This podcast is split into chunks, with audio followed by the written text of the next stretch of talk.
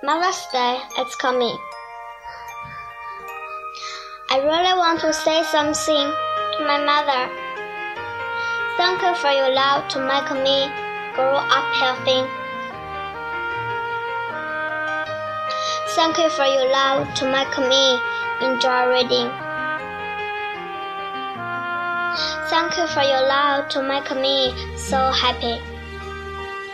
What I want to say is, I love you.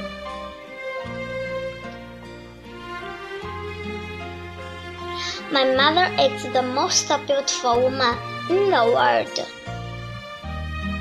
All mothers are great. Mother's love is warm because she gave all the love to babies. My mother takes good care of me, and she feels happy when I grow by hunting day by day.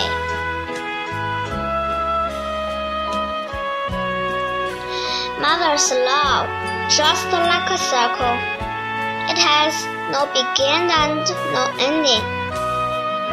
It keeps going and expanding. If you love the sun, let you love your mother, because there's no ring of sunshine. Then the warmest the maternal love. If you love wind, let you love your mother, because there's not more than a gentle baby gentle motherly love. Please you love your mother, because the world than motherly love anything. Can I say it? Great, unhandsome.